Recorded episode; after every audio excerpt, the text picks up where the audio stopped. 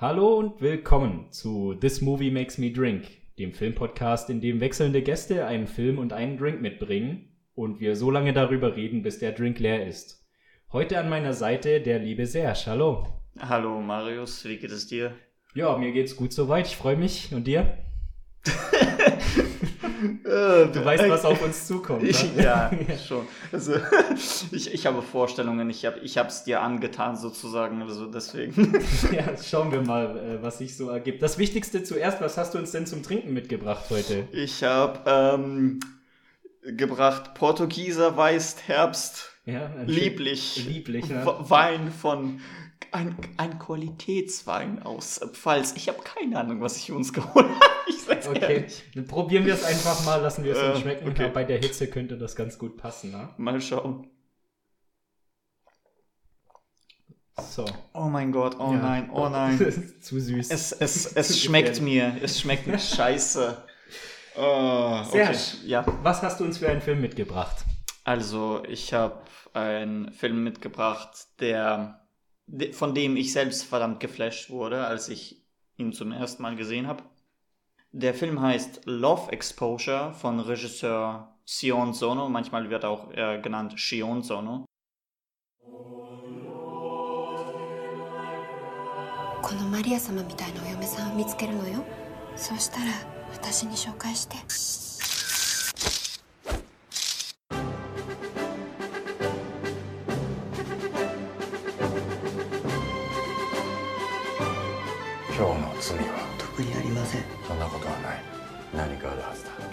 罪は？僕には罪が必要なんです。親父に罪を懺悔したいために悪さしてんの？変態僕は罪を作るために盗撮を始めました。お前は何を求めてるんだ？マリアです。マリアに会いたいんです。そして僕は運命の場所へと歩き出した。来るなら来い。ジーザスキリストをバカにする奴は主よまさにマリア。僕は一瞬で恋をした。彼女しかいない。彼女しか。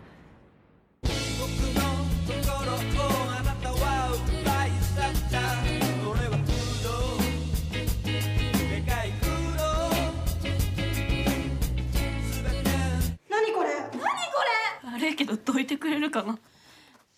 変態。悪いけどど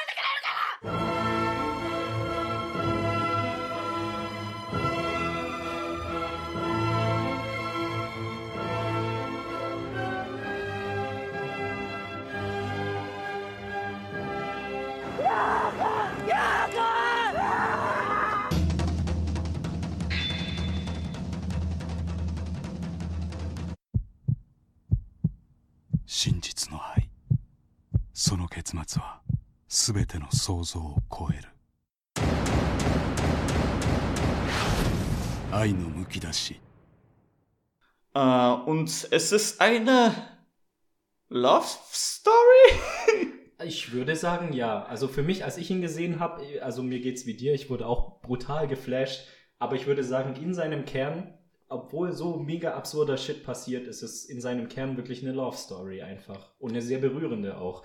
Aber ähm, bevor wir mal tiefer ins Detail gehen, schaffst du das, in den, den in so fünf bis sechs Sätzen zusammenzufassen? Die Hauptstory für die Zuhörer? Das ist äh, gar nicht so einfach, obwohl, also es geht um ähm, es geht um drei Kerncharaktere, sage sag ich mal so, über einen junge Yu.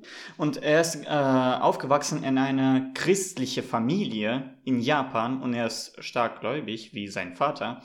Und ähm, er versucht im Laufe des Films äh, die sozusagen die einzig wahre Liebe zu finden äh, die heilige Maria, wie er es immer sagt. Und äh, im Laufe des Films erfindet diese heilige Maria äh, Yoko, äh, eine Frau namens äh, Yoko, aber da wird's kompliziert. da, da, da ist, da, da, da habe ich so ungefähr schon Stunde von Film rausgelassen zwischen diesen zwei Geschehen. Es ist Aber da kommt der Title Screen, ne? Ja, das, Das, habe ich auch noch nie gesehen. Eine Stunde Film und dann kommt erst äh, der Titel Ja. eingeblendet. Ja. Es, es, es ist äh, verdammt lustig tatsächlich. Es ist einfach, äh, wenn, wenn es noch gezeigt wird und dann du so realisierst, warte, es ist eine Stunde vergangen. Genau. Und dann der Title Screen. Hm, interessant. Und dann, es gibt aber noch eine dritte Frau, Kyoko, äh, die in Yu, in den Jungen, verliebt ist. Sie ist auch gläubig, man könnte es so sagen, ist sie aber auch nicht wirklich. Das ist aber so ein bisschen schon zu Thema. Weil der große Unterschied zwischen diesen drei Charakteren ist zum Beispiel, dass Yu und Yoko sind tatsächlich gläubig, also sie glauben an etwas, an, an Jesus, an Gott. Dabei ist Kyoko ein interessanter Fall, wo Glaube ist für sie so ein Attribute und sie glaubt nicht wirklich an etwas. Außer, außer ja, tatsächlich, sie glaubt an, nichts. Wenn, Mhm. wenn man da, darüber so genauer schaut, denn wenn man schon ein bisschen über so Erzählung geht, nicht umsonst heißt, heißt die Kirche Kirche Zero. Mhm. Denn, Genau, das sollte man vielleicht noch kurz Ja. erklären. Die äh, Kyoko war das, ja? ja, Äh, die ist ja auch genau die eine der hohen Tiere oder vielleicht sogar Anführerin von dieser Zero-Kirche. Ein hoher Tier, Ja. äh, weil der, Ja. der andere Kerl, der so auch, äh, ich weiß nicht wie genau, wer der äh, ge- heißt, aber der ist der richtige so Anführer Mhm. von dieser Kirche in, in Zeichen Genau. sozusagen. Eigentlich ist das ja eine Sekte, die Familien und Menschen entführt, die in einer Gehirnwäsche Mhm. unterzieht und die dann einfach, ja, wie bei einer Sekte halt dann so in diesem Kreis gefangen sind, dass die da auch nicht mehr rauskommen. Und ich glaube, dass damit könnte man den Film eigentlich noch so zum Ende bringen. So, äh, es entwickelt sich dann halt dahin, dass ähm, die Yoko und auch die Familie von dem Yo eben äh, äh, in diesen Bann von dieser Zero-Kirche gerät, entführt wird und äh, der, das letzte Drittel des Films ungefähr einfach mit dieser, äh, äh, mit Yu sich befasst, wie er versucht, einfach seine Yoko da auch wieder rauszuholen aus dieser Sekte, oder? So könnte man den Film grob Ja. zusammenfassen. Ja. Jetzt haben wir für die Zusammenfassung wahrscheinlich schon viel zu lange gebraucht, aber für die Zuhörer, die das nicht wissen, äh, der Film ist eben auch vier Stunden lang. Ne? Ja. Äh, das Interessante ist, Originalfassung war sechs Stunden. Mhm. Der Film hätte eigentlich sechs Stunden sein müssen, aber die Produzenten haben gesagt, kannst du, Sono, kannst du es ein bisschen kürzen, bitte. Hast du auch äh, diese Szene im Making-of gesehen, wo Sono dann sein Drehbuch zeigt? So, Ja. äh, ja, das hier ist mein Drehbuch. 311 Seiten, 370 Szenen, ja. ja, ja, so casual, casual stuff. Äh, und dann zeigt er ja so ein so wunderschön ausgedrucktes Drehbuch, ne, das frisch Ja. ausgedruckt und dann seins, mit Am dem er Ende. gearbeitet hat. Und das sieht einfach aus, also keine So. Ahnung, wenn das verbrannt wäre und eine Walze drüber gefahren wäre, dann wäre es wahrscheinlich noch schöner als das, wie mit dem Sono gearbeitet hat, der da so drin rumgekritzelt und alles äh, zerrissen wird, was weiß ich. Also ein sehr arbeitsintensiver Mensch. Ähm, kannst du uns ein bisschen was zu Sono erzählen? Der, der ist ein sehr interessanter äh, Kerl. Also auch so ein bisschen abgedreht, könnte man sagen, denn er bezeichnet äh, sich selbst ähm, als eine Figur, die äh, zufügt, also mit seinen Werken zu Cinema of Misogyny. Mhm. Es ist so ziemlich krass, aber mit mehreren Filmen, also durch weitere Filme, die ich geschaut habe, ich verstehe, was er meint.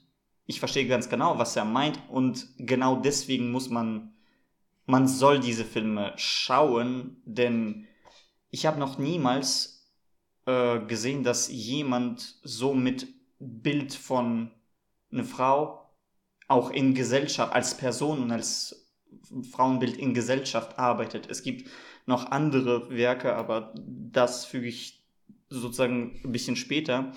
Aber der ist auch ziemlich perverser Kerl, könnte man sagen. Und ich in, in Love Exposure, er geht, ich mag, wie er umgeht mit sich um, äh, umgeht mit der Thematik um, mit Eros allgemein Mhm. in diesem Film. Mhm. Es ist Eis ist manchmal so dünn, manchmal ist er ein bisschen gebrochen, aber manchmal ist er so dünn, Mhm. weil im Rest der Film, also, er haut raus, er haut, ohne Witz, er haut einfach raus den, den Stoff, den er im Kopf so hat. Mit der, mm, manchmal ist es richtig vulgär, richtig manchmal brutal und aggressiv. Aber in diesem Film ist es, es gibt, es ist so ein bisschen flirty, man, könnte man sagen. Mit Momenten, man spürt einfach zum Beispiel. Also flirten mit der Provokation? Ja, oder? ja, so, die, äh, so Flirt-Provokation sozusagen. Zum Beispiel auch die, äh, die Szene, wo Kyoko und Yoko sich äh, in Schule tatsächlich küssen vor Augen, äh, also vor Yu. Also Yu ist eigentlich so, steht da an den Eck und eigentlich beobachtet, wie sie sich küssen. Dann denkt er sich so, was zum Fick geht ab? Warum? Ah! Und äh, also auch mit, mit dem Rest, aber es, es gibt aber auch, wo er so sich auspu, also den Dampf komplett rauslässt, zum Beispiel bei der äh, Erklärung, bei den dritten, dritten, nee, das ist tatsächlich der zweite Chapter äh, von der Story, äh, bei Kyoko, wo sie erklärt, wie sie eigentlich zur Kirche kam, zur Zero-Kirche, wo sie einfach, ja, und dann ist mein Vater ins Koma gefallen. Oh, schlimmste Szene, ey. Es ist eine von geilsten Szenen für mich. Ohne, also es gibt viele andere natürlich, aber das ist so, man versteht, wie krass die Motivation und von, von Kyoko ist und wie krass sie bereit, also wie weit ist sie bereit zu gehen, ja. um eigene Mittel zu erreichen, um das zu erreichen, was sie will.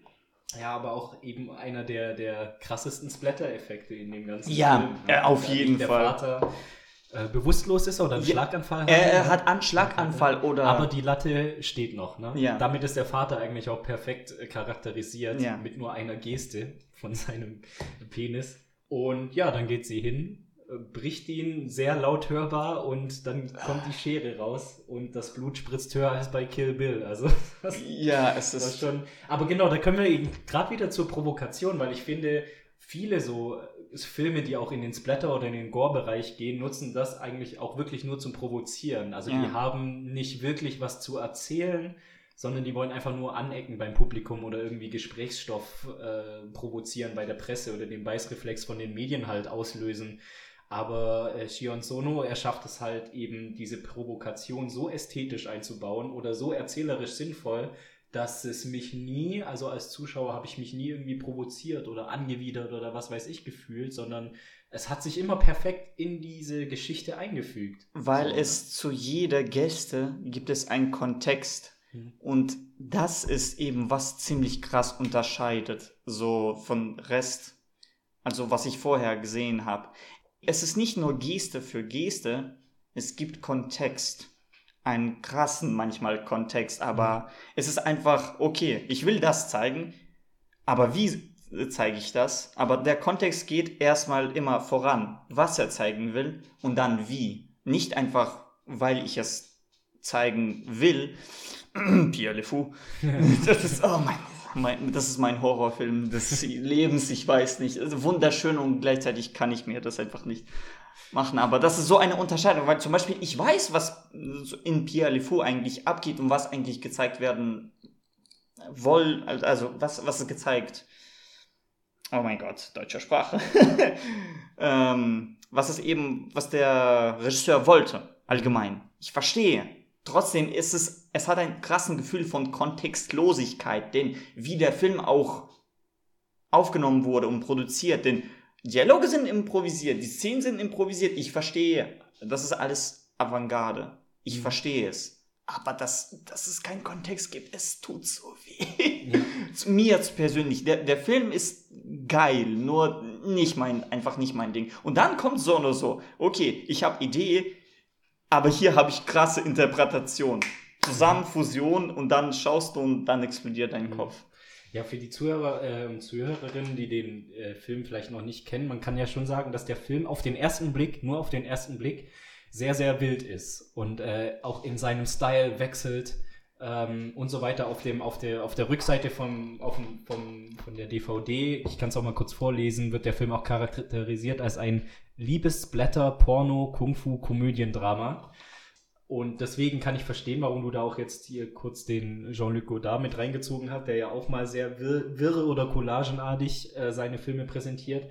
Aber man kann ja schon sagen, der Film hat eine sehr, sehr feste und krasse Struktur. So, ne? Tatsächlich, denn und das ist, was mich fasziniert. Die ersten 30 Minuten sind ja nicht mal nah zu nächsten dreieinhalb Stunden, welche passieren, denn alles ist tatsächlich, es ist eine Exposition die viel ruhiger ist zum Vergleich. Es ist ein circa Alltag von You und auch tatsächlich, was ich auch verdammt wunderschön finde, auch die, den Charakter von Vater und die Verlobte von Vater Mhm. auch erklärt.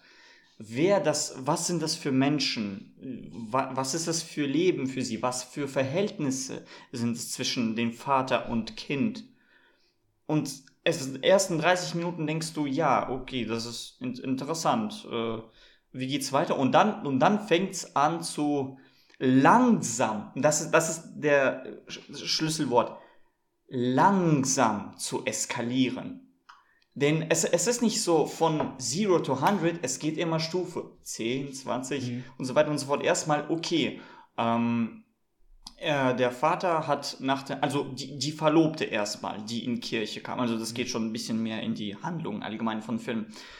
Äh, die Mutter von Yu ist gestorben. Äh, der Vater hat sich entschieden, zu Priester zu werden, Mhm. weil er will Die Trauer zu verarbeiten. Trauer und zu verarbeiten. Gemeindearbeit leisten. Ja, sowas, ne? und äh, er, er war vor, vorher schon christlich gläubig. Mhm.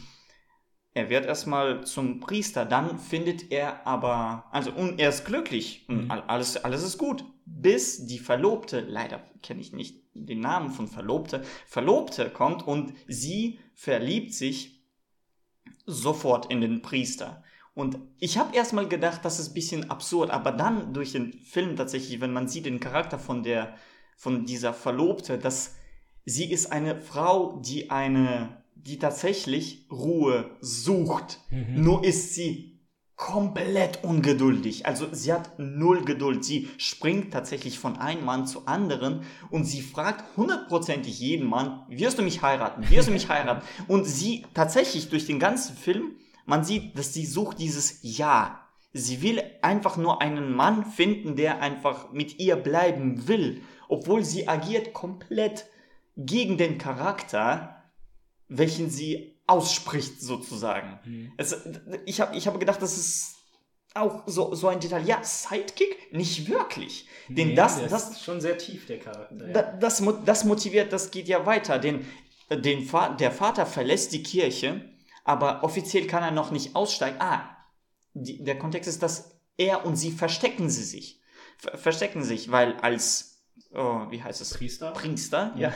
Als Priester, äh, äh, christlicher, also katholischer Priester darf man nicht geheiratet werden. Und dann, sie verstecken sich ja, Mhm. aber die Verlobte will das nicht. Sie will zusammenkommen, sie, sie will zu Mann und Frau werden, für immer. Aber dann, sie hat einfach keine Geduld und in drei Monaten verlässt sie ihn. Mhm. Und dann kommt die zweite Phase bei Vater, der nicht nur Trauer, sondern das Verständnis, dass auch er Erbsünde hat. Dass er einfach gegen die Kirche kam, gegen seinen Glauben. Und dann kommt so die zweite Phase, welche tatsächlich auslöst. Ja, diese Wut, die er Ja. an seinem Sohn rauslässt, das vielleicht nochmal so ein bisschen als Erklärung. Es gibt ja, er, er zwingt ja dann seinen Sohn, den Yu, unsere Hauptfigur, äh, zwingt er dann eben immer zu beichten. Und der Yu ist ja ein, ein von Grund aufrichtiger und lieber braver Junge, ne? der dann einfach nur in der Beichte sitzt und sagt, ja, ich habe keine Sünden begangen heute, ich kann nichts beichten. ja, dann- und, und der Vater sagt, nein, du hast, du kannst dich nur nicht erinnern. Genau, oder du verleugnest deine Sünden, das ist eine Sünde. So. Und dann fängt Yu eben an, nur um seinem Vater was erzählen zu können, fängt er an, Sünden zu begehen. Es fängt mit äh, Fußball von kleinen Jungs äh, Tats tatsächlich, er versucht erstmal zu lügen. Ja. Tatsächlich, er, das ist auch so wichtig. Er ist nicht sofort. Mhm. Er versucht zu machen, weil er weiß, es ist trotzdem eine Sünde. Er versucht erstmal zu lügen. Trotzdem findet Vater es raus und erst dann. Das ist auch so. Das ist nicht, das ist nicht so von gut auf böse. Das ist tatsächlich ein Versuch. Und diese Zwischenstufe, also für mich ist es verdammt wichtig, es ist erstmal ein Zwischenversuch. Vielleicht kann ich gut sein und trotzdem für Vater da sein. Hm. Das ist so, ich versuche mal auf beide Stühle zu sitzen, Hm. funktioniert aber nicht. Hm. Ja.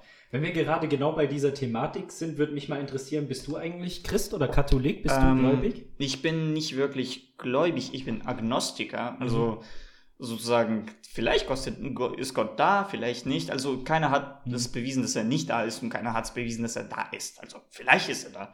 Aber Ja. nie, niemals, ich war niemals wirklich gläubig. Das wäre nämlich mal interessant, dann von einem, von einem streng Gläubigen oder einem praktizierenden Katholiken da mal so die Meinung hören, wie er denn da diese Dynamik sieht, weil ich fand eben diese Szene oder diese, diese Sequenz äh, zwischen Vater und Sohn und wie das eben aufgrund dieser Beichte, die er ihm aufzwingt, immer weiter eskaliert, äh, fand ich eigentlich eine sehr interessante Dynamik. Und da ist auch schon wieder so ein Kommentar von Shion Sono, von dem Regisseur da, der schon immer so, so schon gegen das Anti-Autoritäre geht. So, das, das zieht sich schon das ganze, den ganzen Film durch und auch so dieses Plädieren für mehr Toleranz und die Jugend halt auch mal machen lassen. Was bestimmt sich auch in der japanischen Kultur auch widerspiegelt. Ja, und, äh, und also allgemein, er bezieht sich natürlich auch sehr auf japanische Kultur, auch in seinen eigenen, in anderen Filmen und bei manchen etwas stärker als anderen, weil äh, der ist auch, der spricht nicht nur Gesellschaft, der spricht auch sozusagen, also zumindest in diesem Film allgemein, die, äh, die Fragestellung über Kirche, über Glauben, über Sekten. Und zwar, kannst du dich noch erinnern, dass am Anfang von dem Film eigentlich steht, based on true story? Ja.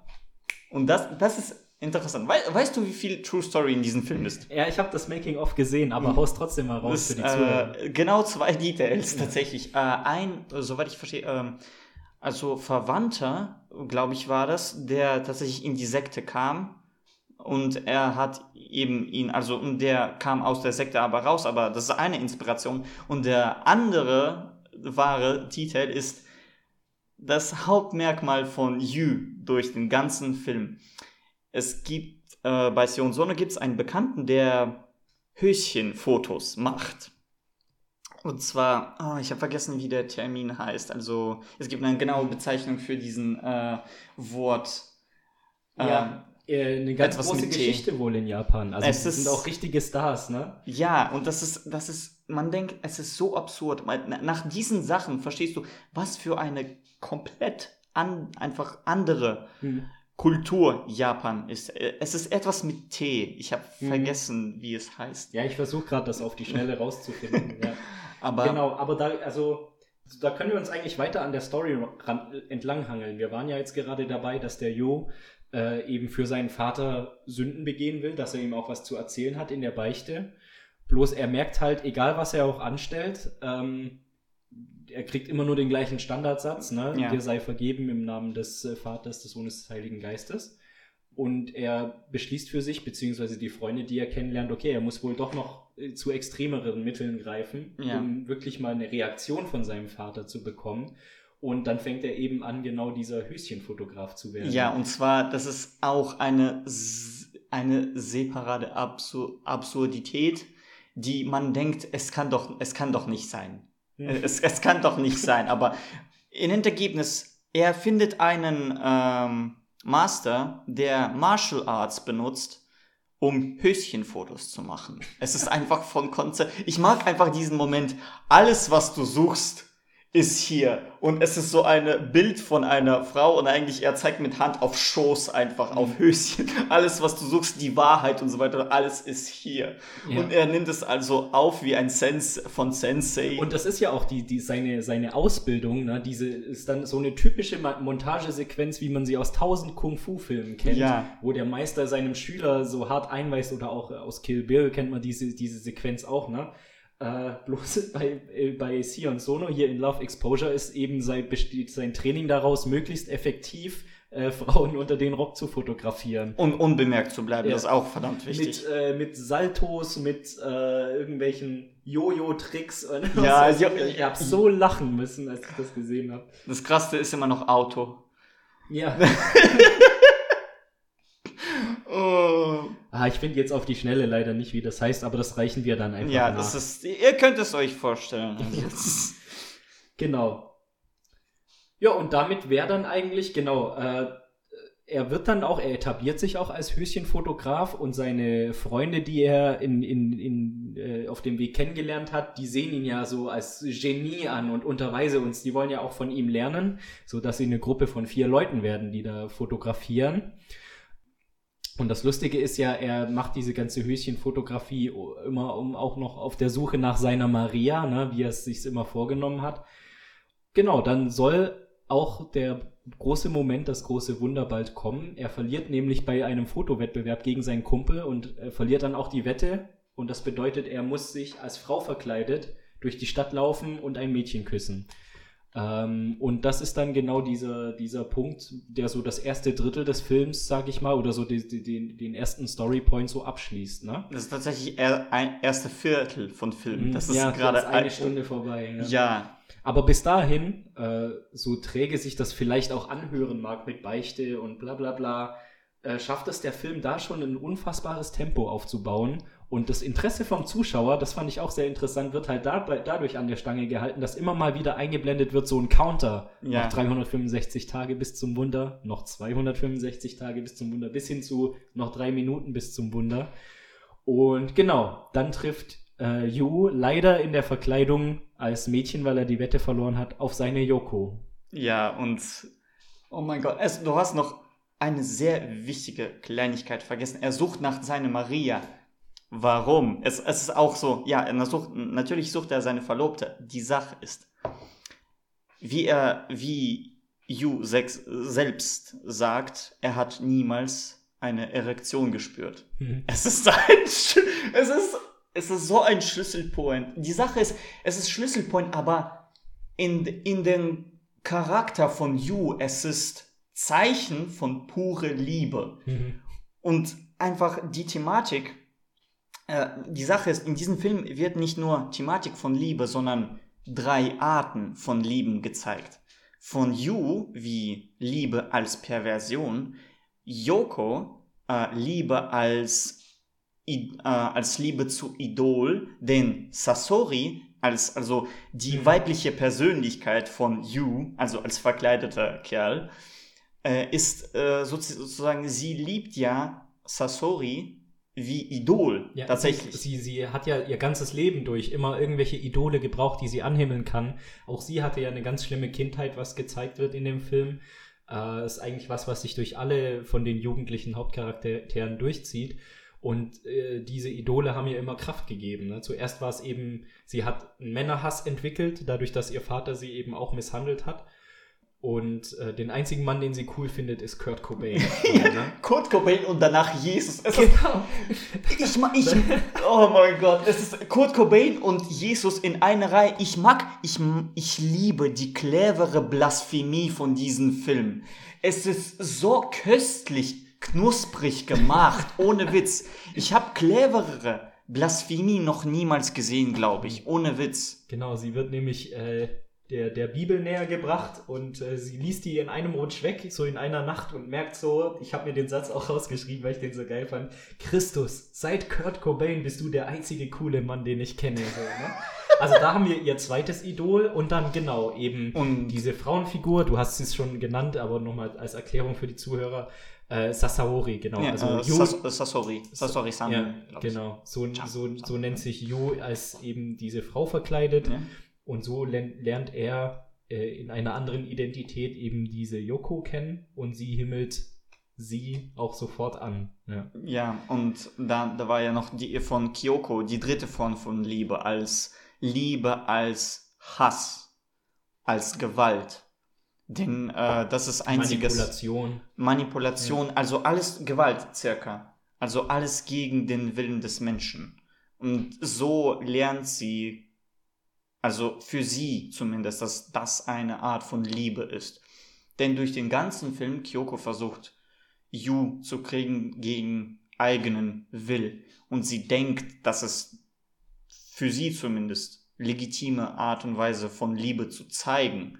Mhm. Das ist ihr Bild, einziges Bild, was sie durch ganzes Leben gelernt hat. Mhm. Leider.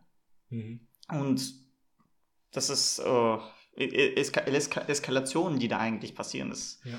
Aber trotzdem finde ich, man kann alle drei verstehen. ja, das, Also das wir, sehen, es. wir sehen eben drei Jugendliche, die komplett von der Bahn geraten sind. Wir haben Yu, der Höschen fotografiert. Wir haben die Yoko, die nachts einfach rausgeht und random äh, Typen zusammenschlägt, weil sie Männer hasst. Und wir haben eben Kyoko, die äh, gewalttätig ist, manipulativ, ihren Hass auslebt und eben in diese Sekte gerät und sich immer weiter hocharbeitet. Aber wir sehen eben in Flashbacks und in ihrer Entstehungsgeschichte oder in ihrer heranwachsenden Geschichte sehen wir ein, können wir alle drei Jugendliche nachvollziehen, weil die eben alle überautoritäre Eltern haben. Und da sind wir wieder beim Thema Anti-Autorität und Anti-Autorita Despotismus, wie auch immer.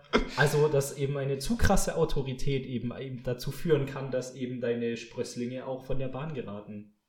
Ja, tatsächlich, äh, die Sache ist also, egal wo du schaust, tatsächlich bei, ähm, zumindest bei japanischen äh, Kultur, ist es einfach traditionell aufgebaut, dass also der Vater hat das Sagen und so weiter und so fort. Also was wir das uns führt sich so ja durch bis zum Staat. ne? Ja. Dass der Staat auch sehr viel von dir verlangt. Also tut viel für dich, aber er verlangt auch viel für dich. Du musst dich einfügen. Ne?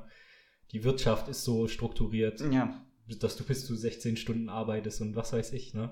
also äh, es, es zieht sich einfach durch Kultur tatsächlich und es widerspiegelt sich einfach in äh, Film, aber ja schon, ja schon. Also an, als erstes, was ich tatsächlich gedacht habe, war ja der Art von Struggle, was sie durchkamen und wie es sich einfach widerspiegelt in Art von Liebe. Es ist einfach es man, man denkt nicht immer tatsächlich darüber, dass Liebe kann verschiedene Gestalten haben. Man, man denkt ja, Liebe, pure Liebe und so weiter und so fort. Nein, tatsächlich nicht. Wenn ihr zu wenig äh, Horrorfilme gesehen habt, äh, Liebe kann verschiedene Formen äh, haben und sie können richtig äh, grimm sein, manchmal einfach sexuell pervers, manchmal einfach psychologisch pervers. Man kann es nicht nachvollziehen, wie das zustande kommt. Aber das, was dieser Film zeigt, ist eben einfach drei Formen tatsächlich von Hm. man, man denkt nicht, nicht umsonst Love Exposure. Es, es zeigt nicht nur von Story von You.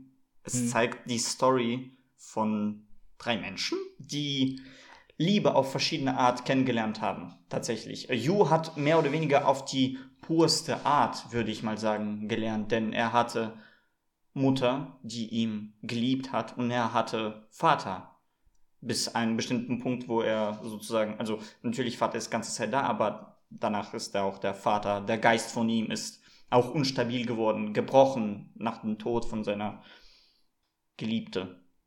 Liebe ist ein gutes Stichwort, ähm, weil ab diesem Moment, jetzt haben wir die Figuren eigentlich äh, zu dieser Szene zusammengeführt. Du hast noch nicht erwähnt, in welche Situation sie sich eigentlich. Genau, ähm, die Yoko, die Yu später in, als seine oder gleich in wenigen Momenten als seine Maria äh, entdecken wird, läuft die Straße entlang und wird von einer Straßengang bedroht. Bes- Bestimmt so 20, 30 Schläger oder so. ähm, die Jesus beleidigen und da dreht Yoko natürlich sofort durch und fängt an, alle zusammenzuschlagen. Und Yu, der eben, weil er seine Wette verloren hat, im Kostüm von dieser Saori, Sataori, Sasori. Sasori äh, äh, dort entlangläuft, hilft ihr halt, springt bei und zusammen verprügeln sie die drei. Das Ganze wurde inszeniert von der Kyoko, die Manipulatorin, die wir als Dritte im Bunde haben. Und genau, so lernen sich die beiden kennen. Und genau, Yu sieht in Yoko seine Maria, ist sofort verliebt, kriegt eine riesen Erektion zum ersten Mal in seinem Leben. Und Yoko äh, ist auch sofort äh, äh, fasziniert von der Sasori und wird sich später auch äh, in sie verlieben, ein, zwei Szenen später. Und, Ein paar Minuten später. ja. Genau, und das ist eben das Problem für äh, Yu, weil wie bringt er ihr das jetzt bei? Wir haben jetzt so ein kleines Verwirrspiel, Verwechslungsspiel, äh, nicht, und zu allem Übel mischt sich dann eben Kyoko auch noch in dieses Beziehungsgeflecht ein im weiteren Verlauf des Films. Und das ist so der Part, der dann jetzt so kommt, ist so, also wirklich mein absoluter Lieblingspart in diesem Film, weil jetzt, wir hatten davor Kung-Fu-Film, Splatter-Film, Drama, äh, und jetzt verwandelt der sich in so eine Coming-of-Age, Highschool-Teenie-Liebesgeschichte und da war ich voll dabei. Also das war mein absoluter Lieblingspart in dem Film, ähm, weil der eben so diese ganzen äh, Themen wie erste Liebe, Schüchternheit, Überwindung und so weiter äh, tackelt. So, und da konnte ich voll und ganz abtauchen. Ich weiß nicht, wie hast du den Part so wahrgenommen? Ich habe äh, ich hab den Part wahrgenommen, also um eher, als erstes, was ich sagen soll, so ab 40. Minute von Film und so bis 20. Minute, wo sie alle Charaktere zeigen, Tempo von Montage und Szenen, es ist, es ist so schnell und trotzdem du kriegst alles mit. Es ist eine Barrage von Exposition und Information von einer Seite, aber es fließt wundervoll. Das ist auch so ein, ein von meinen Lieblings, äh, Lieblingsstellen in diesem Film. Du hast noch tatsächlich Inzest vergessen. Ach, wie konnte ich das nur vergessen? Es ist, äh, ich, ich mag einfach, wie alle diese Themen sind in einen Film gebracht und alle sind organisch. Die, um ein bisschen zu erklären, ähm, die Verlobte in, ähm, die Frau, die sich äh, ver, äh, verliebt hat in Yus Vater, hm. kommt zusammen mit Yoko. Sie ist quasi die Pflegemutter jetzt von Yoko, kann man so sagen. Ne? Ja. ja. Und diese Frau kommt dann zurück wieder zum Vater von Yu und mhm. will ihn heiraten. Und er sagt ja. Mhm. Und dann gibt es eine mhm. Szene im Restaurant, ja. wo Yu versteht, dass zukünftige Schwester. genau, die Frau, die er liebt, könnte ja. seine zukünftige Schwester sein. Ja. Ups! oh, es ist, äh, es ist so krass. Ja. Es, ist, es ist so krass, wenn man darüber überhaupt ein bisschen versucht nachzudenken. Oh, ich hoffe, sowas wird niemals passieren in, ich weiß nicht, bekannten Kreis von Menschen, weil es ist. Oh mein Gott. Aber trotzdem konntest du alles so nachvollziehen. Ja. So, ne? Also du konntest halt auch. Äh, äh, Yoko ähm, wird auch immer wieder äh, Yu anrufen, ohne dass sie weiß, dass es Yu ist. Sie vermutet halt immer, dass es diese Sasori, in die sie sich verliebt hat. Ähm, und da hat sie natürlich auch den Struggle mit sich, dass sie vielleicht lesbisch ist, ne? Was dann auch nicht in der, gerade in dieser christlichen Familie nicht gut ankommt. Yu hat halt eben den Trouble, wie bringe ich das der Ju ich habe es ihr jetzt schon seit Wochen nicht beigebracht. Wir leben jetzt schon nebeneinander und sie weiß immer noch nicht, dass ich es bin, der sie liebt und der sie gerettet hat und ich das, dass ich es bin, äh, die er eigen, die, äh, der eigentlich geliebt werden sollte von Yoko. Und dann mischt sich eben Kyoko noch ein und nimmt diese Rolle der Sasori an in der Schule. Ähm, und zwar kommt die Schlägergang wieder zurück in die Schule, in die Klasse, sagt, ja, wer, hier, wer von euch ist Sasori? Und äh, ziehen Messer, bedrohen die ganze Klasse und äh, Yu steht auf und jetzt wäre seine Möglichkeit, sich vor Yoko in der Schulklasse als der Held zu präsentieren, wird aber von Kyoko zur Seite geschuckt äh, die dann eben die Identität der Sasori annimmt, die Leute verprügelt. Und äh, das war dann für mich der größte Heartbreak in dem Film, wie dann Yoko Sasori anschaut und sich Hals über Kopf in sie verliebt, also die Fake Sasori, und dann die Kamera rüberschwenkt auf Yu, der das sieht und ihm alles klar wird, okay, der Zug ist abgefahren, sie ist jetzt in einen anderen Menschen verliebt und ich konnte den Schmerz so nachfühlen. Ich konnte es so nachfühlen. Du siehst deine große Liebe und sie schaut aber einen anderen Menschen an und ist in den Hals über Kopf verliebt. Oh, das ist, oh, da ist mein Herz sofort mitgebrochen in der Szene. Das war so schlimm, aber auch gleichzeitig, trotz der Action und wieder dem Blut, was rumgespritzt ist, so ein einfühlsamer Moment, den ich so mitfühlen konnte. Ja, wie gesagt, also diese, diese, dieser Part, ich sag mal so die zweite Stunde, die nächsten anderthalb Stunden so, sind meine absolute Lieblingsstelle in dem Film. Konnte ich voll mitgeben.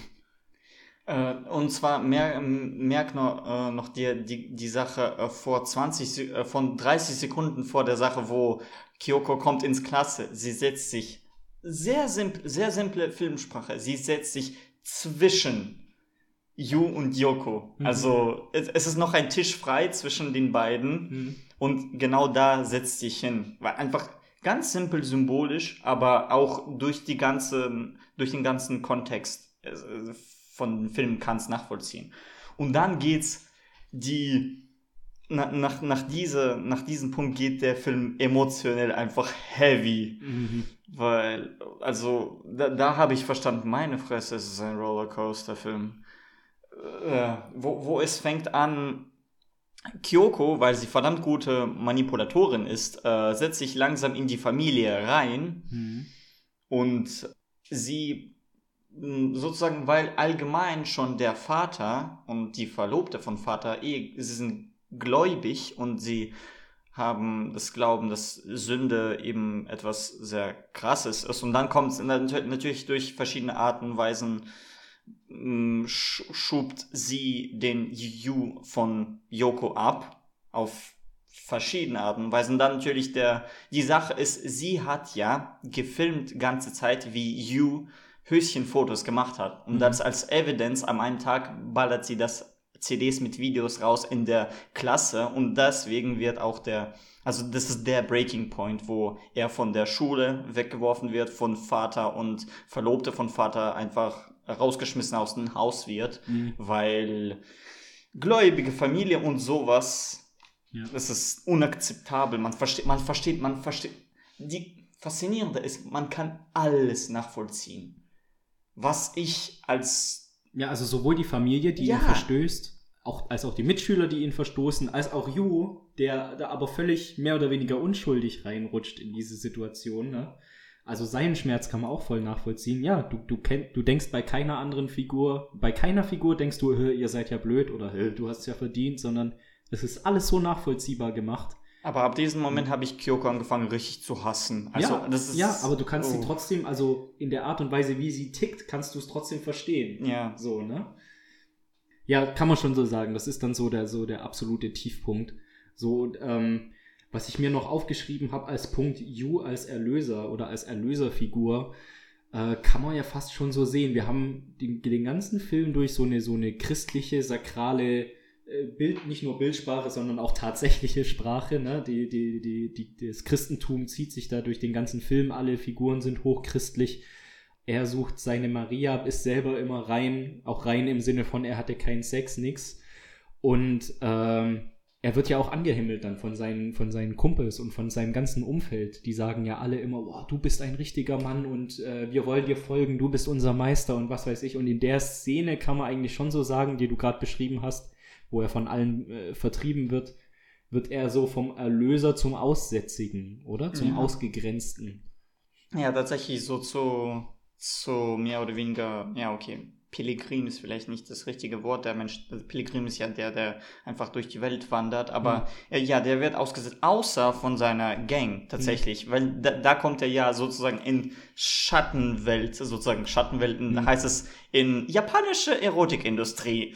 In der Shion Sono angeblich auch mal gearbeitet hat. ne? Ja, es ist. Äh, Ich habe keine safe Quelle gefunden, aber ich habe so mehr oder weniger Hörensagen, sag ich mal, Du, bei verschiedenen Podcasts und Textquellen und so. Wird immer mal wieder angedeutet, dass er schon auch in der Pornoindustrie gut Erfahrung gesammelt hat, unser Regisseur hier. Wenn du andere Filme von denen äh, sehen wirst, wirst du, du wirst dich nicht mal fragen, ob das der Fall ist, weil ähm, es ist äh, schon, also man, es ist ein, eindeutig, all, allgemein seine äh, Faszination, äh, Faszination mit äh, Erotik und Frauenbild allgemein und auch Frauenbild in Gesellschaft, die auch eigentlich hier als Thematik hier auch aufgehoben wird, aber in einem anderen separaten Film ist es einfach, der ganze Film ist fokussiert auf, auf Thema Frauenbild in japanische Gesellschaft.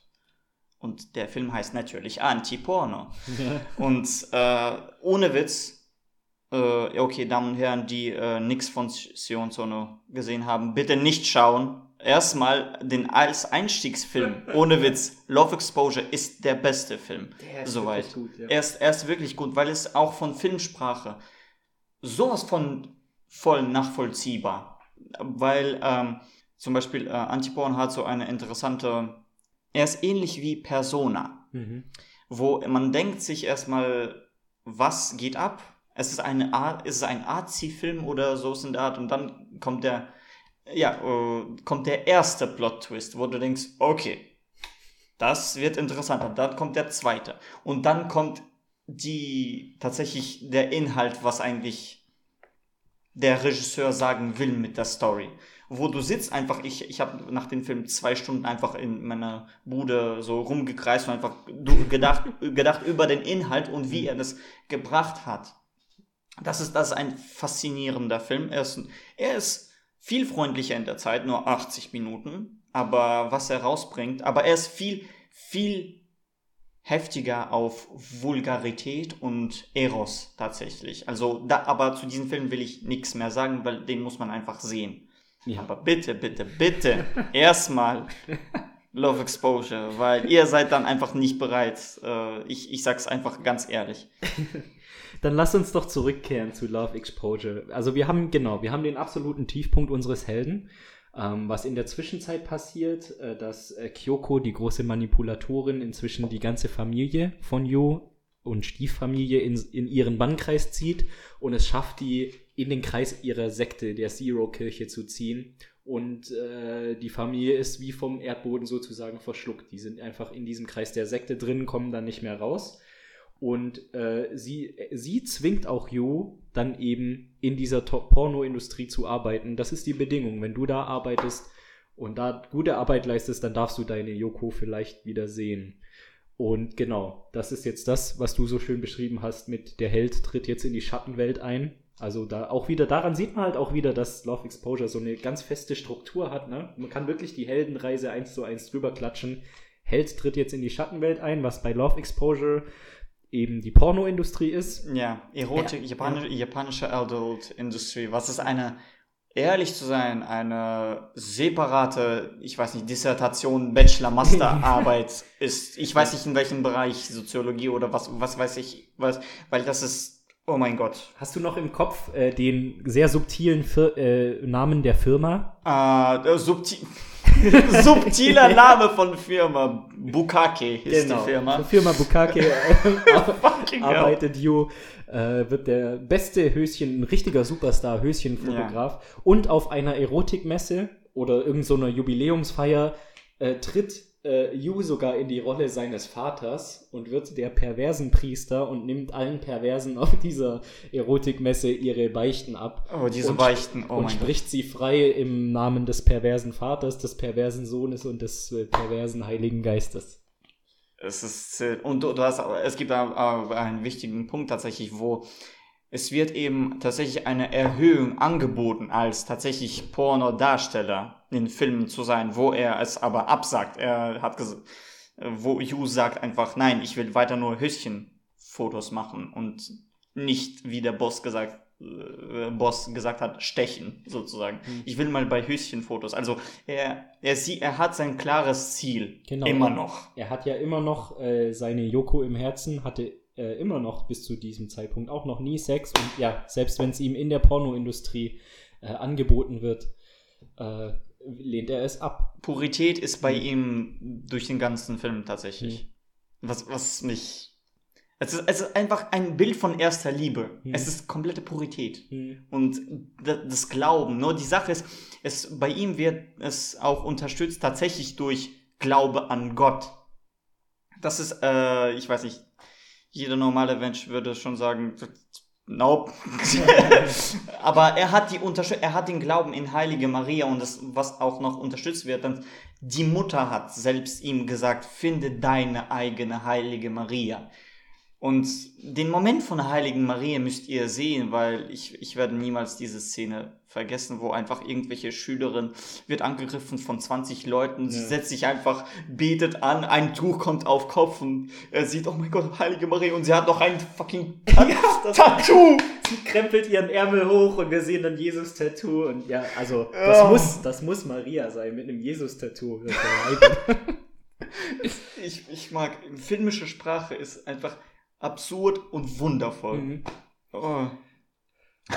Ja, und von da aus können wir eigentlich schon so in Richtung letztes Drittel gehen, oder? Ja, also er, er beschließt dann, sich als Schüler in diese Zero-Kirche dann, in diese Sekte sozusagen einzunisten, mit dem Ziel eben, sich da quasi hochzuarbeiten oder zumindest äh, genug Bescheid zu wissen um seine Familie und vor allem Yoko da wieder rauszuholen. Das Interessante ist, obwohl er weiß, dass auch sein Vater da drin ist, er ist trotzdem komplett blind auf Yoko. Ja, also stimmt. gerichtet. Das ist auch das so eine interessante tatsächlich Sache, dass er über keinen einzigen Moment, sogar in der Szene, wo er reingeht in den weißen Raum, mhm. er ist voll geballert fokussiert auf Yoko und nicht auf seinen Vater. Mhm. Wie auch tatsächlich er geblendet ist von seiner Liebe, was auch so ein interessanter Punkt ist, welcher mir eigentlich tatsächlich nur erst gerade in den Kopf kommt. Er ist, es ist eine pure Liebe, aber er ist auch geblendet von seiner Liebe. Und zwar komplett und eigentlich tatsächlich alle drei Charaktere sind geblendet von ihrer Liebe. Ja.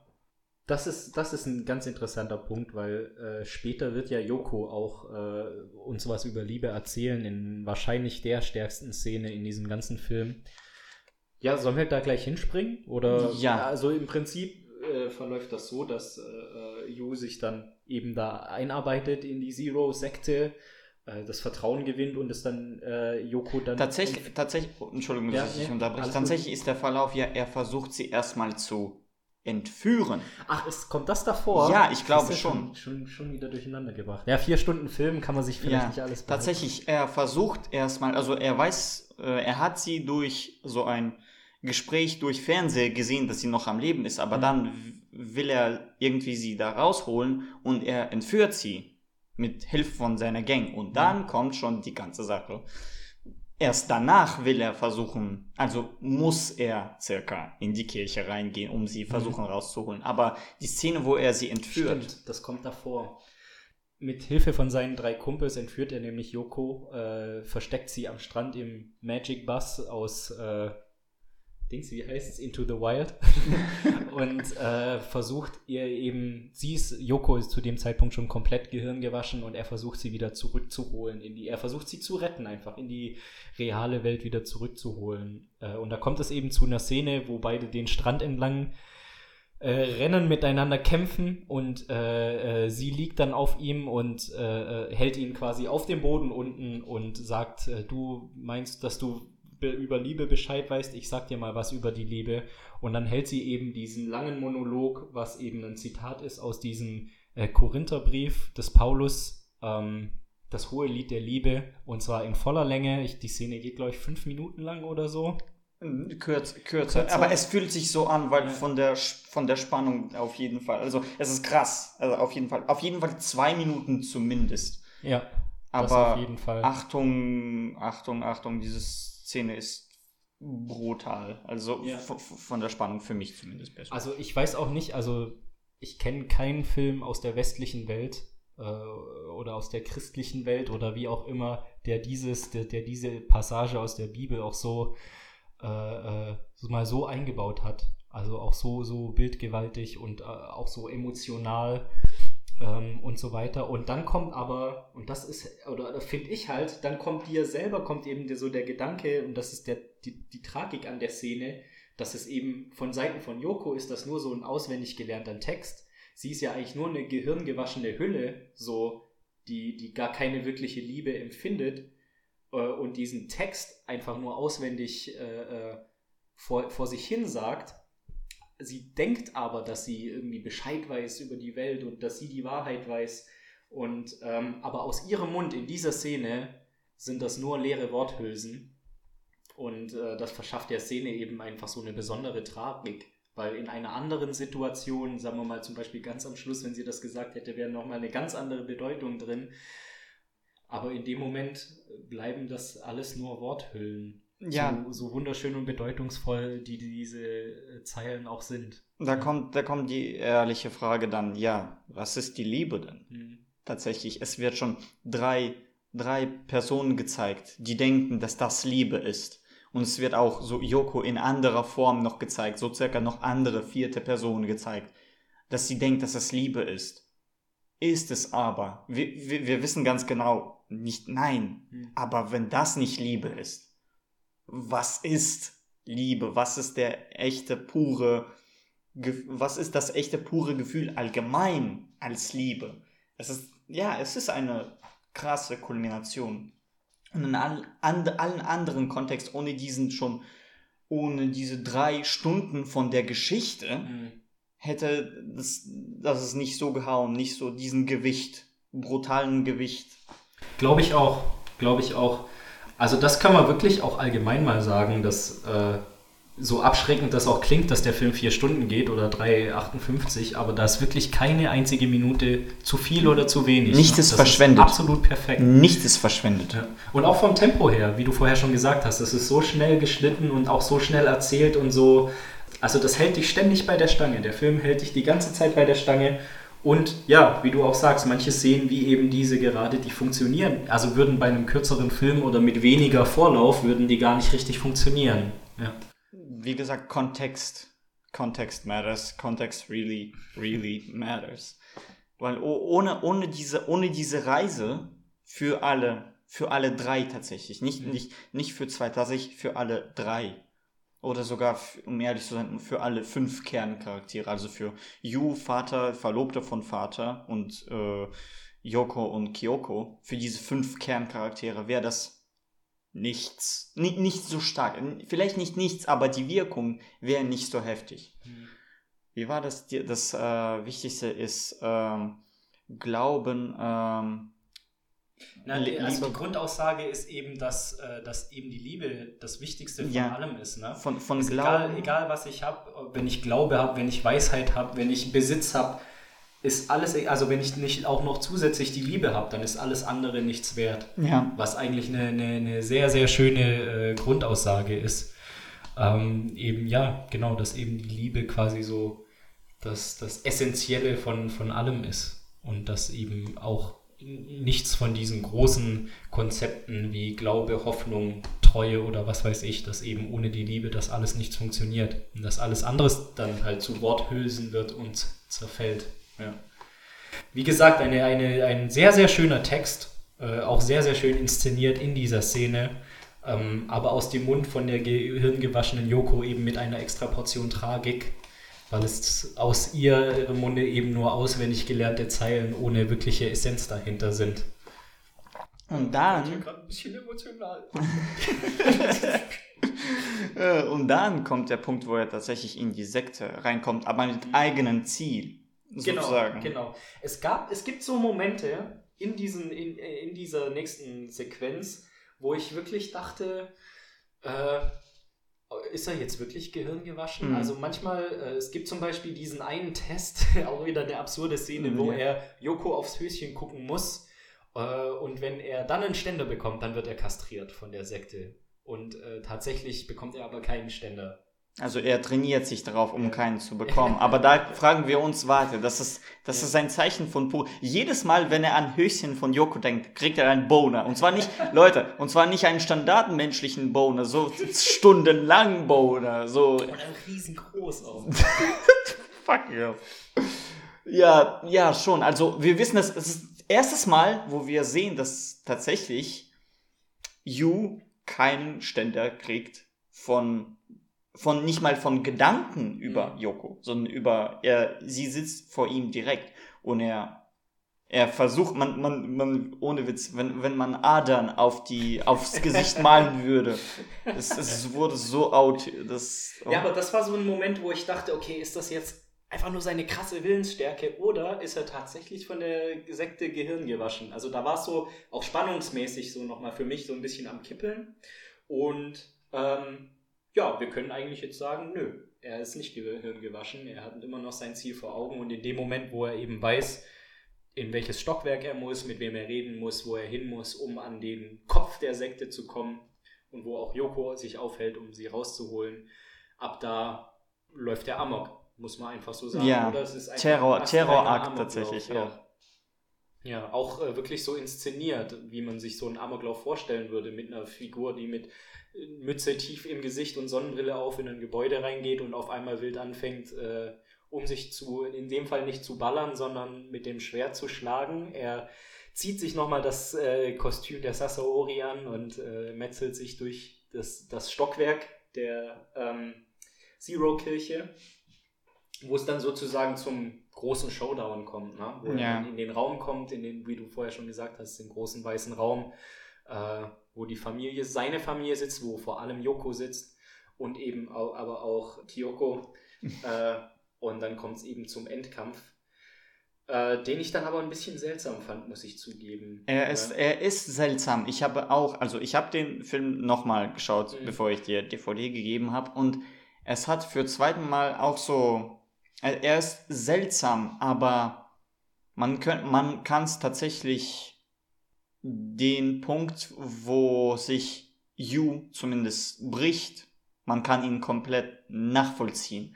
Denn während diesen ganzen Kampfs kommt es dazu, dass Kyoko befehlt eben Yoko, äh, Yu umzubringen, und zwar erwürgen. Mhm. Und es ist so ein Moment, wo sie einfach ihn erwürgt. Er liegt auf dem Boden, fließen, ihm fließt schon Blut aus den Augen. Und er versteht einfach an dem Moment, dass äh, heilige Liebe bringt ihn um, circa. Das, was er liebt, bringt ihn um. Mhm. Und das ist der Punkt, wo er tatsächlich seinen Verstand verliert. Weil alles, woran er sich alles, woran er glaubte, will ihn auf einmal zerstören. Und er wird wahnsinnig. Ja. An diesem Moment tatsächlich. Also er kommt raus aus der, aus dem Ge Gefecht sozusagen von Ha- Halsen, aber er, er ist nicht mehr derselbe. Er will einfach sie versuchen umzubringen. Nur dann, und ich weiß, was du, ich verstehe, glaube ich, was du komisch fin- findest. Ende von Kyoko. Kyoko bringt sich selbst um. Und zwar mit Wörtern, du bist genau, du bist ja genau wie ich. Mhm. Und geh endlich kaputt oder so. Ja. auch, äh, Geh, geh endlich kaputt. Das ha, habe ich auch so. Das ist auch für mich nach ersten Mal war das eine heftige Frage so. Warum? Aber mit zweiten, ich habe mich nach dem ersten Mal auch gefragt, warum. ja. ich, ich hab's gewartet. Ich hab's gewartet. Ich hab's gewartet. Ohne Witz. Ich hab's. Uff. Ja, das ist dein Weißherbst. Ja, ist okay. Oh mein Gott. Aber die Sache ist zum Beispiel, erinnerst du dich tatsächlich im zweiten Chapter? Es gab ja auch die Jungs, die sie, die Kyoko liebten. Was hat sie gemacht mit diesen Jungs? Mhm. Sie hat ihn umgebracht, durchgemetzelt Oder- in oder- der Schule. Ja, genau. Und aber davor auch sich selber. Auch sich selber. Weil es war ja schlimm. Also Liebe ist ja schlimm und schon allein, dass Nicht, der Junge sie schön findet, nicht, heißt, sie muss sich weiter verstümmeln, oder? So war's, ne? nicht, nur, nicht nur schlimm, die Sache ist, das ist, wie sie Liebe empfindet. Mhm. Das ist die Sache. Schmerz und Gewalt ist, wie sie Liebe empfindet. Und dann findet sie ein, ein, sieht sie an den Moment von Breaking Point von Yu, wo das ja wurde wahnsinnig. Und er will auch jetzt, jetzt Yoko umbringen. Und das meint sie, du bist gerade wie, du bist wie ich. Weil er will seine Liebe jetzt töten, circa. Ja, echt? Hast du das so mit? Also hast du es so äh, gesehen, dass Yu seine Liebe töten will? Also er, er wurde ja äh, am, am den Breaking Point, Mhm. also, also danach, als er Ja. wahnsinnig wurde, am den Moment, er, er ist komplett ausgerastet und er will tatsächlich sie umbringen. Mhm. Er hat ja sie ja weggeschmissen, nicht um Selbstverteidigung. Tatsächlich an diesem, an diesem Punkt denke ich tatsächlich, wenn hätte ihm die Möglichkeit gegeben, er hätte Mhm. sie Yoko umgebracht. Tatsächlich. Ja. Und Okay. das ist, das ist die Dualität, die parallel die Kyoko sieht. Mhm. Er wurde, er wurde zu ihr. Und das ist eben das, was sie zur Selbstzerstörung bringt, weil das ist ja ab, ab, abso, absolute Sache, wo, wo sie versteht, Liebe durch Gewalt und sie bringt sich selbst um, weil das ist die höchste, höchster Punkt von Liebe für sie ist das Mhm. selbst, nicht nur selbstverletzend, sondern auch Selbstmord.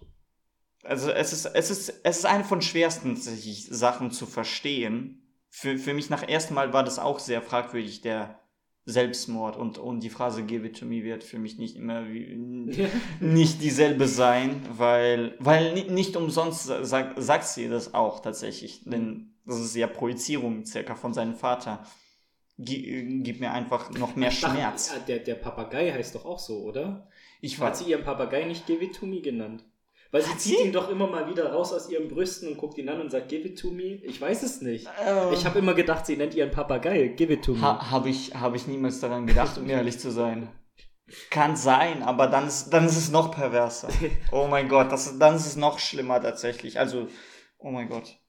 Aber da, da, das, ist, das ist die Sache, die schwer tatsächlich, also nicht einfach zu verstehen ist. Zum Beispiel, der Punkt von Yu und Yoko kann man verstehen. Von Kyoko, das ist ein bisschen schwer. Aber wenn man tatsächlich denkt über die Sachen, wenn es auf einmal von nichts auf Selbstmord käme, dann wäre das krass. Also dann wäre das unnachvollziehbar. Aber wenn du denkst, reflektierst, Selbstharm, auch Mord von anderen, einfach Gewalt ist ihre Art, die Liebe zu zeigen. Hm.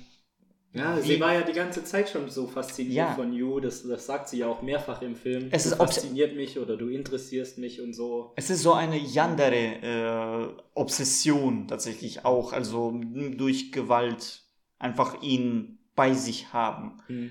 Tatsächlich das eigentlich, das äh, Vergleich ein bisschen mit Yandere kommt mir gerade tatsächlich erst jetzt im Kopf. Ob das jetzt komplett korrekt wäre oder nicht, weiß ich nicht, werde ich ehrlich sein. Aber eigentlich schon. Sie will ja durch Gewalt ihn einfach behalten. Sie manipuliert ihn. Es ist circa ja eine Yandere, mehr oder weniger. Wie kam ich erst jetzt darauf? Aber es ist schon krass. Und dann sind wir schon beim letzten Kapitel, Ja. in dem äh, wir sehen, dass Yu eben, wie du gerade schon angedeutet hast, verrückt geworden ist. Er ist in einem äh, Irrenhaus gelandet, wo er äh, nicht mehr aus der Rolle der Sasahori rauskommt. Ne? Er hat die Ja. ganze Zeit eben dieses Frauenkostüm, so ein Plastik-Ninja-Schwert und haut damit auf Pfleger und Patienten und Patientinnen ein.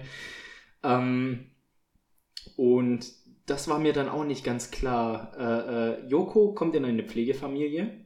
Mhm. Wo sie Nee, nicht, nicht Pflegefamilie, tatsächlich, es sind ihre Verwandte. Ach, das sind noch Verwandte von Ja, ihr? das ist Okay. verwandt von ihr. Bei ersten Mal habe ich mich auch gefragt, aber bei zweiten Mal habe ich es, ich habe es geschafft, es durchzulesen. Es sind ihre Verwandte, tatsächlich. Und was war denn der Trigger, der ihr klar gemacht hat, "Ah, ich muss jetzt in diese Heilanstalt und äh, äh, Yu retten? Äh, Sie beschließt das einfach so, so oder? Mm, Die Sache ist, sie fängt an, also wie ich das zumindest verstanden habe, durch die, also erstmal, sie kommt in eine Familie mit, äh, in Familie ist ein Vater, Mutter und sie hat jetzt sozusagen eine kleine Stiefschwester. Mhm. Und die Stiefschwester verliebt sich in einen Jungen. Und da kommt eine interessante Parallel. Kannst du dich erinnern an Dialogen zwischen Yu und Yoko? Einziges, worüber Yoko ganze Zeit gelabert hat, über Sasori. Mhm. Und jetzt die Mädchen labert ganze Zeit auch über ihres Den Jungen, so cool. Liebeobjekt, Ja, ja. Und dann, es ist eine Parallel, wo sie einfach von anderer Seite sieht, was eigentlich passiert. Mhm. Und das eigentlich dann, sie weiß schon eigentlich mit der Zeit, dass eigentlich tatsächlich Sasori und Yu sind eigentlich eine Person. Die Sache ist sogar an den Moment, es gibt einen Moment, wo äh, Yu sich entfaltet als Sasori vor Yoko, aber die Yoko, die nimmt es nicht an. Die Sache ist, dass sie tatsächlich, soweit ich verstehe, zumindest durch den Film Handlung, sie weiß, dass sie versteht, dass sie es war. Also, dass, dass Yu war Sasori ganze Zeit. Mhm. In den Ergebnis, sie versteht es, äh, sogar an diesem Moment. Trotzdem, weil er, weil Yoko so einen Hass auf Männer hat, sie flieht ihn Mhm. und sie stoßt ihn ab. Komplett Mhm. als Mensch, als Bruder zur Zeit und so weiter und so fort. Sie stoßt ihn ab als Mensch. Und äh, der, das Funken bei ihr ist eben löst sich auch durch die Parallel von, von ihrer kleinen Schwester, wo sie eigentlich versteht, dass sie nichts versteht. In, der- in der Art und Weise, was ist ja, in wen war, war sie verliebt? In das Bild, welche nicht mal existierte von Sasori, in den Mensch. Sie war eigentlich verliebt in den richtigen Mensch, über, in den Mensch, der hinter dieser Bild war. Ja. Sie versteht es und als sie das versteht, sie versteht, dass sie nichts verstanden hat, eigentlich über was Zum abgeht. ersten Mal, zum ersten Ja. Mal in dem ganzen Film, ne? Sie, Ja. Sie denkt immer, sie ist so super smart und sie steht über den Dingen und wenn sie so rebelliert und Männer zusammenschlägt, Sie ist denkt sicher. sie, sie hat recht. Äh, wenn sie in der Sekte ist und über Liebe redet, obwohl sie nur auswendig gelerntes nachplappert, denkt sie, sie hat recht. Und jetzt kapiert sie eigentlich zum ersten Mal, Das, dass sie nichts verstanden hat. Genau.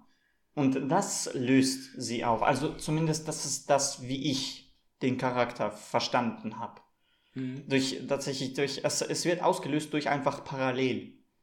Und wa, wa, was ich auch verdammt gut finde, wo manchmal denke ich in neuen Filmen es einfach fehlt, wo es einfach es wird Exposition benutzt und dann diese Exposition-Teile werden nicht benutzt in Zukunft. Mhm. Wo so, wofür hast du es Ja, aufgebaut? Genau, ja, ja. Es wird nicht benutzt und hier alles, alles wird benutzt. Das Ja, ist das, ist das Geile. so. Alles wird benutzt. Das meinte ich vorher mit, es gibt keine Szene zu viel. Ja. Obwohl der Film vier Stunden lang ist. Es, es gibt halt nichts Überflüssiges. Ja. ja. Alles ist da, um zu erklären, genau warum sie das macht. Und ich, tr- trotzdem ist es auch schwer sozusagen nachvollziehen.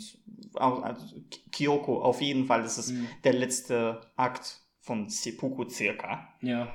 Äh, was ziemlich krass ist zu nachvollziehen. Aber desto mehr man japanische Filme schaut durch, desto mehr fängt man nachvollziehen, um ehrlich zu sein. Äh, ja, also so habe ich Yoko nachvollzogen, den Akt. Mhm. Ja, das war so ein bisschen so das, was alles so ein bisschen schwammig für mich war. Also das Gespräch hilft jetzt auf jeden Fall Mhm. auch für mich, weil äh, so die Schlussphase, da hat mich der Film so ein kleines bisschen verloren. So, so ich äh, konnte diese ganze Liebesgeschichte, die Coming-of-Age-Geschichte konnte ich nachvollziehen, auch wie jetzt Yu nochmal am Schluss kämpfen muss für seine Liebe und so. Das war so alles so, so klassisches, schönes Liebesgeschichtenmaterial für mich. Ähm, und dann hat das alles einfach so ein bisschen für mich ja, so die Geschichte so für mich abgedriftet, wie halt, ja, also Yu driftet in den Wahn, Yoko merkt dann so plötzlich, oh, was, die muss ich jetzt machen? Und Kyoko bringt sich um und ich, ja, das war alles so ein bisschen wirr für mich. Also da hat mich die Geschichte tatsächlich ein bisschen, Noch eine Detail, die auch verdammt wichtig ist tatsächlich. Das ist, wo du das Gefühl hast von, es ist ein Flip, ja. Mhm. Es gibt ja ein Detail sie, äh, Detail. Sie war ja in der Sekte und es gab auch in der in dem ersten Gespräch, wo sie in Sekte sind, durch den Fernseher, dass sie sagt, ich war lesbisch, ich war lesbisch, Mhm. ich habe verstanden, dass es eine Sünde ist, jetzt bin ich das nicht mehr. Es ist nicht kompletter Flip, denn tatsächlich, wenn wir so schauen, einziger Poster, männlicher Poster, war Kurt Cobain bei ihr. Als anderen waren Frauen, Frauenbands, alles, alles Frauen. Ja. Da, durch, also es ist krass, also durch Gehirnwäsche wurde ihr das durchgeballert, dass es Sünde ist. Ja, Jetzt- vor allem von der, von der Frau, die sie ja vermeintlich geliebt hat. Auch Ja. Noch, ne? Ja, das ist eben, darum ist sie ja. ihre, ihre Liebespartnerin hat ihr den Kopf gewaschen. Ja, da, da, das, ist, das ist ja die Sache. Darum sagt sie, ich verstehe jetzt nichts. Weil alles, was sie geglaubt hat, ist zerstört worden, einfach ausgelöscht. Ja. Und genau darum will sie, will sie vielleicht einfach auch. Da, da gab es auch ja doch die Phrase, du hast mich zweimal gerettet, lass mich endlich mal dich retten. Denn sie, er hat sie ja gerettet in den Kampf, wo sie weiß nicht, dass es ein Setup war von Ja. Kyoko. Ja. Und zweites Mal von der Sekte. Ja. Das sind zwei Rettungen. Und als auch, natürlich als auch ein bisschen vielleicht anderes wieder. Es ist, der Film ist allgemein über das Bild von Liebe. In Dankbarkeit und auch vielleicht Liebe, das, was, was ich verstehe, das eigentlich, in wen sie tatsächlich verliebt ist, Mhm. geht sie und versucht ihn zu retten. Das ist so das, was ich verstanden habe. Mhm. Vielleicht über, ich überinterpretiere, you never know. Nee, aber also das macht schon Sinn, so wie du es sagst. So, ja, wie gesagt, ich konnte halt bis zu dem Punkt, bis zum, ich sag mal so, dem letzten Viertel oder dem letzten Fünftel, konnte ich halt jede Figur so krass nachvollziehen. Und auf einmal geht es halt einfach in so andere Bahnen, die, wie du es gerade erklärt hast, die dann auch schon erklärbar sind und nachvollziehbar sind. Bloß in dem Moment, wo ich es halt gesehen habe, als ich den Film gesehen habe, war ich so ein bisschen so. Hä? Da, das, ist, das ist der Punkt, wo du merkst, der Film ist vier Stunden lang. Ja. Es, ist, es passiert viel, Mhm. verdammt viel. Und man muss tatsächlich so denken und reflektieren, woher das kommt. Aber tatsächlich, die Puzzleteile sind alle da, sie sind alle da, Mhm. um zu verstehen. Zumindest zum Ansatz für Verständnis für, Mhm. für den Charakter. Würdest du sagen, dass Love Exposure also auch definitiv ist, ein Film ist, den man auch ein zweites, ein drittes, ein viertes Mal anschauen kann Ja. und wieder immer wieder was Neues entdecken? De definitiv. Ich, ich habe überhaupt, äh, ich erzähle dir gerade eh Details, die ich nach einer äh, zweiten Vorschau, also zweiten Schau gehabt habe, wo ich so Antwort für das, Nachvollziehen für das, weil zum Beispiel nach ersten Vorschau, also nach ersten Schau, Akt von Kyoko, von Selbstmord ist hart zu nachvollziehen. Aber dann denkst du bei zweiten Mal so, wo du kennst die Charaktere, du achtest schon auf Details, wie Ja. die agieren und dann verstehst du schon, warum die agieren und dann so, aha, warte, das ist der Key, das ist der Key, das ist der Key. Man, man fängt an, alles zu sehen. Auf jeden Fall, den kann man auch mal dritten, vierten Mal schauen, ohne Witz. Also da wird man immer wieder was finden, denke ich mal.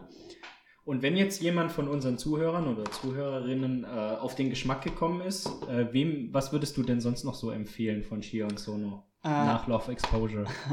Äh, jetzt kommt das Interessante. Es ist der erste Film von Hass-Trilogie. Mhm. Ähm, ich habe auch so einfach for fun für dich, wenn du vielleicht äh, schauen willst, den zweiten Film von Hass-Trilogie mitgebracht. Der heißt Coldfish. Ich sehe schon, wir müssen von dem Podcast auch noch einen zweiten Teil machen. Äh, es gibt auch äh, den äh, zweiten Film Coldfish und Guilty of Romance, der dritte Film von dieser Tri Hass-Trilogie. Und jeder Film ist anschauenswert auf jeden Fall. Das ist keine Frage und man muss die nochmal schauen, um ehrlich zu sein. Denn Coldfish habe ich erst vorgestern gesehen. Mhm. Und äh, da kann ich sagen, man, man soll alle diese drei Filme sehen. Also auf jeden Fall. Also für Anfang ist es wundervoll. Äh, aber als Einstiegfilm Love Exposure. Und bitte nur Love Exposure. Weil anderes, ihr fängt an, nicht Strange Circus, nicht Anti-Porno, nicht Guilty of Romance, weil da wird er, er geht, das ist, Love Exposure ist der Film, wo er am dünnsten mit äh, Vulgarität und Eros umgeht, weil in Coldfish er in manchen Momenten er ballert komplett. durch. Es wird zum fucking Splatter manchmal einfach komplett. Das ist wundervollen Splatter, um ehrlich zu sein. Kontextvollen Splatter. Es macht alles Sinn, aber du denkst einfach, meine Fresse. Und bei Guilty of Romance ist die Thematik richtig krass. Also wenn das ist auch tatsächlich so ein noch ein Film, wo es geht um drei Frauen, um auch wieder wieder mal um Liebe, aber Mhm. um anderen Aspekt, um ganz anderen Aspekt. Und da will ich nichts erzählen, sage ich. Vielleicht, vielleicht erzähle ich das in anderen Podcast, you never know.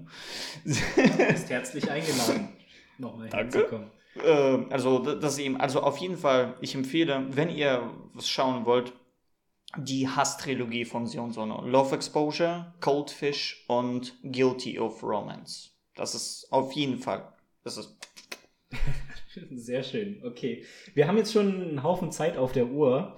Äh, mein Getränk ist leer. Ich weiß nicht, möchtest du noch irgendwas loswerden, bevor wir hier zum Ende kommen? Ist dir noch, liegt dir noch was ganz Wichtiges auf dem Herzen? Äh, der Film wurde gedreht in 50 Tagen. In 50 In Tagen. 50 Tagen. Und denkt noch daran, das war eine 6-Stunden-Version. Mhm. 50 Tagen, sechs, ich, mein, mein Kopf zerbricht einfach äh, darüber, wie zur Hölle das man drehen konnte. Und zwar bei manchen schweren Szenen, zum Beispiel die Monologszene. Wie, denk, kannst du dir vorstellen, wie viele Takes das waren? Ja, ich weiß nicht. unglaublich, ja. Es, äh, Ich kenne nur die Anekdote, dass Hyun Sono mal auch in Amerika gedreht hat und dass er sich dann halt gewundert hat äh, oder ga- sogar empört war, als die Crew dann halt irgendwann Feierabend machen wollte. So gewerkschaftlich, dass es eben gewerkschaftliche Zeiten gibt, die man einhalten muss und dass er sich eben gewundert hat, dass niemand den ganzen Tag durcharbeitet. Gibt es nicht auch, du hast es doch gesehen, das Making of, da gibt es doch so eine Szene, angeblich, ich habe es nicht äh, gesehen, wo er dann auch irgendwie aufgeweckt wird und dann sagt er, ja, ich habe jetzt eine Stunde geschlafen, das, Ja, ja, rei- ja, das reicht ja. mir auch. Ja, ja, genau. genau. Ohne Witz, also in, in Doku gibt's da so, so hast, hast du so sch- geschlafen? Ja, so eine Stunde vielleicht. Ich habe auch gelesen, dass äh, einer von Shion Sonos äh, größten Vorbildern tatsächlich äh, Rainer Werner Fassbinder ist. Mhm. Und ich glaube, er hat halt auch einen ähnlichen Output und eine ähnliche Arbeitsweise. Ähm, bisschen älter ist er ja jetzt schon geworden. Hoffen Ja. wir, dass er uns noch ein bisschen erhalten bleibt. Oh ja, auf jeden Fall. Also die, die Sache ist, das, sind, äh, das Interessante ist zum Beispiel alle seine Autorenfilme, also in der Art und Weise, dass er Regie und Skript selbst schreibt, also zu allen diesen Filmen, sind alle sowas von anschauenswert. Äh, und äh, zum Beispiel zu Anti-Porno werde ich zum Beispiel nochmal zurückkommen müssen, weil es ist, äh, ohne Witz, es ist ein anderer Film, den man auseinandernehmen. Man muss, man muss es sehen, um zu verstehen, was abgeht und wie er die Thematiken tackelt. Weil äh, das ist vielleicht auch so ein 10 out of 10 Film, den man nicht anders gesehen hätten müssten. Ich, ich war deutsch. ja, und ja, da, was, was soll ich sagen? Der, der, der ist gut. Ich, ich warte, bis er noch etwas rausbringt. Also, es gibt noch viele Filme, die ich bei denen noch schauen muss und werde. Nur, es ist Deutschland und es ist nicht so einfach, die Filme zu kriegen, tatsächlich. Dann äh, meine allerletzte Frage an dich. Äh, was war dein Letterboxd-Rating für den Film und warum? 10 out of 10. 10 oder Also, 10? es- mit, mit Herz oder ohne Herz? M- Mit Herz. sogar! Na, natürlich. Mein, äh, ohne Witz, also ich habe nicht, ich habe keinen zweiten Film gesehen, der das macht. Es, es gibt einfach, also soweit habe ich noch keinen anderen gesehen und ich vermute tatsächlich, dass es keinen anderen zweiten Film geben wird, der genau das so macht. Also 10 out of 10 ist für mich Filme, die etwas machen, was in anderen Filmen einfach nicht wiederholt wird. Etwas, etwas Einzigartiges tatsächlich, wo ich weiß nicht. Jetzt werden deine Hosen nass, Apocalypse Now zum Beispiel. Also, das ist keine Frage auch für mich, weil ich, ich habe es durchgeschaut, so die Redux, so drei Stunden Version, ja.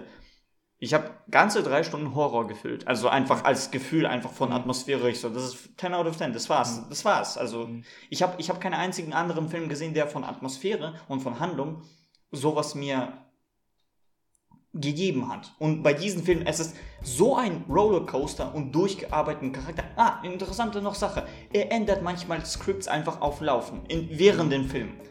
Wo man denkt so, wie, und du kriegst noch die Charaktere in den, in den Figuren zu behalten tatsächlich, was, was mich einfach fasziniert. Du machst Rewriting on the road und alles funktioniert trotzdem fasziniert, fasziniert, 10 out of 10, no questions asked. Okay. Das ist doch ein super Schlusspunkt, oder? Dann würde ich mich äh, auf jeden Fall bei dir bedanken für den Besuch. Wie gesagt, du bist herzlich eingeladen, auch nochmal für einen zweiten Besuch, ob wir nochmal über Love Exposure reden oder über einen anderen Shion Sono. Ja, gäbe auch noch viel zu reden. Aber mein Glas ist leer und deswegen äh, würde ich sagen, danke für deinen Besuch, vielen Dank fürs Zuhören und bis zum nächsten Mal. Tschüss. Vielen Dank.